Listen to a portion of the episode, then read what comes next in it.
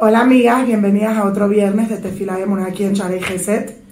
La parashá de esta semana, que nos cuenta sobre todas las leyes de impureza y todas las leyes del Zarat, nos abre con algo muy eh, conocido, algo muy obvio. Cuando una mujer da a luz tanto a un bebé hombre como a una bebé niña, entonces la mujer termina siendo impura por diferentes cantidades de tiempo hasta que trae un corbán y lo trae cercano hacia Dios. Entonces, una de las preguntas más importantes que nos tenemos que hacer es, ¿cómo puede ser que aquella actividad que nos hace tan divinos, también al mismo tiempo nos causa tanta impureza? Una de las impurezas más largas que existe en la Torah es la impureza por haber dado a luz. Pero acaso no existe una actividad más divina, más espiritual, que nos permita asimilarnos más a Dios que tener un bebé? No existe algo que podamos hacer que sea más divino que esto. Esta es una de las razones por las cuales nosotras las mujeres bendecimos todos los días. Barújate Hashem, Sheasali Kirchono. Bendito eres tu Dios que me hiciste a tu voluntad.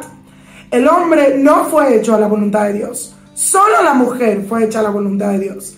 ¿Y por qué? Porque es solo la mujer la que tiene la capacidad de llegar a esta divinidad, de poder ser como Dios en el hecho de que da vida. Entonces, ¿cómo puede ser que en el momento en el que yo estoy eh, expresando mi imagen de Dios, en ese mismo momento yo llego a tanta impureza. Y es aquí que la Torah nos viene a enseñar una lección sumamente profunda. En hebreo, tum'a, impureza, no quiere decir estoy sucio, no me toques, eso no es lo que quiere decir. Si nosotros vemos en la Torah, cada vez que una persona entra a un estado de impureza, significa potencial divino que no fue llevado a cabo, que no fue utilizado al máximo. Impureza en hebreo, tamé, timtum, quiere decir estar congelado espiritualmente, estar en un estado en el que no estoy llevando a cabo mi espiritualidad, no me estoy conectando al 100% con Dios, con lo que puedo llevar a ser. Pero ahora, ¿acaso no acabo de decir que no existe nada más divino que dar a luz?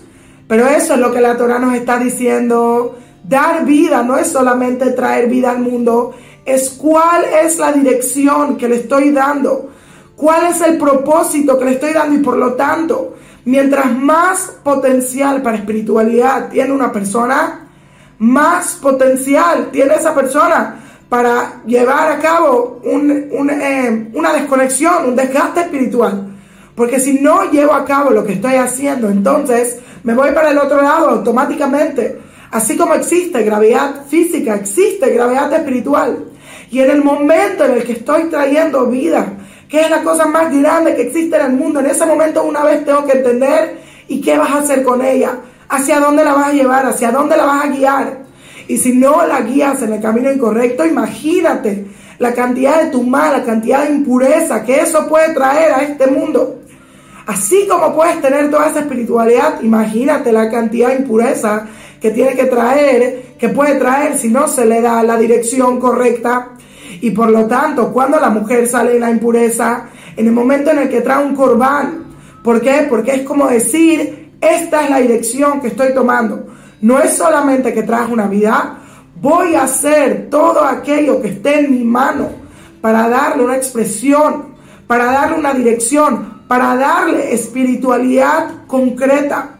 En el judaísmo no se trata del potencial, se trata, no se trata de la intención, potencial es importante, intención es importante, pero la verdadera pregunta es, ¿qué es los pasos, cuáles son los pasos concretos que tomo para llevar a cabo aquello que estoy haciendo? Es por eso que miren qué belleza, todas las mañanas cuando nosotros nos levantamos, lo primero que hacemos es Netilat Yadayim. Y la Torah dice que una persona que no hace Netilat está impura todo el día. Otra vez, estamos hablando de impureza física, no me lavé las manos y por eso estoy sucio. No. ¿Qué es lo que quiere decir?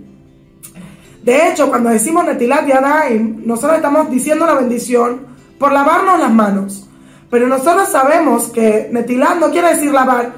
En el segundo paso, cuando nos lavamos las manos, decimos Urhatz.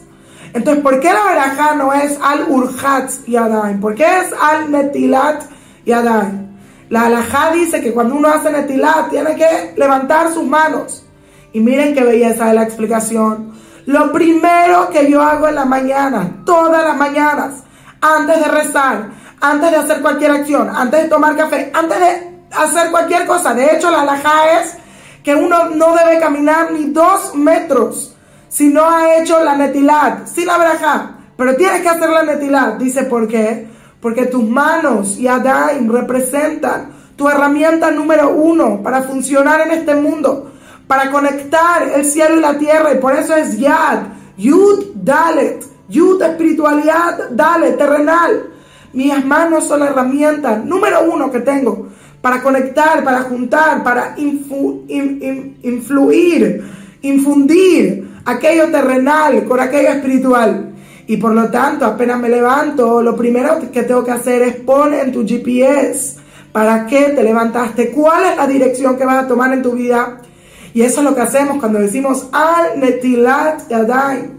En hebreo la palabra netilat viene del verbo litol. Litol quiere decir elevar. Bendito eres tu Dios que me permites elevar mis manos, elevar las manos, mi obra terrenal. Que no solamente me paro con la conciencia ni la intención, no, aquí estoy haciendo un paso en el que te muestro cuál es la dirección.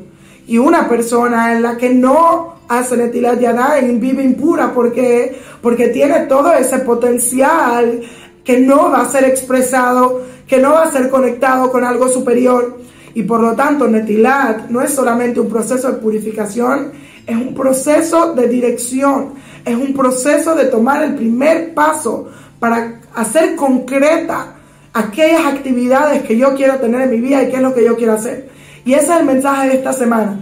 Vas a tener un bebé, un bebé representa cualquier innovación, cualquier acción, cualquier proyecto, cualquier creación que uno tiene en este mundo. Cualquier creación que tienes en este mundo, tan chiquita o tan grande, es impura hasta que no traigas el corbán, hasta que no lo lleves a cabo y no lo ofrezcas en el servicio divino.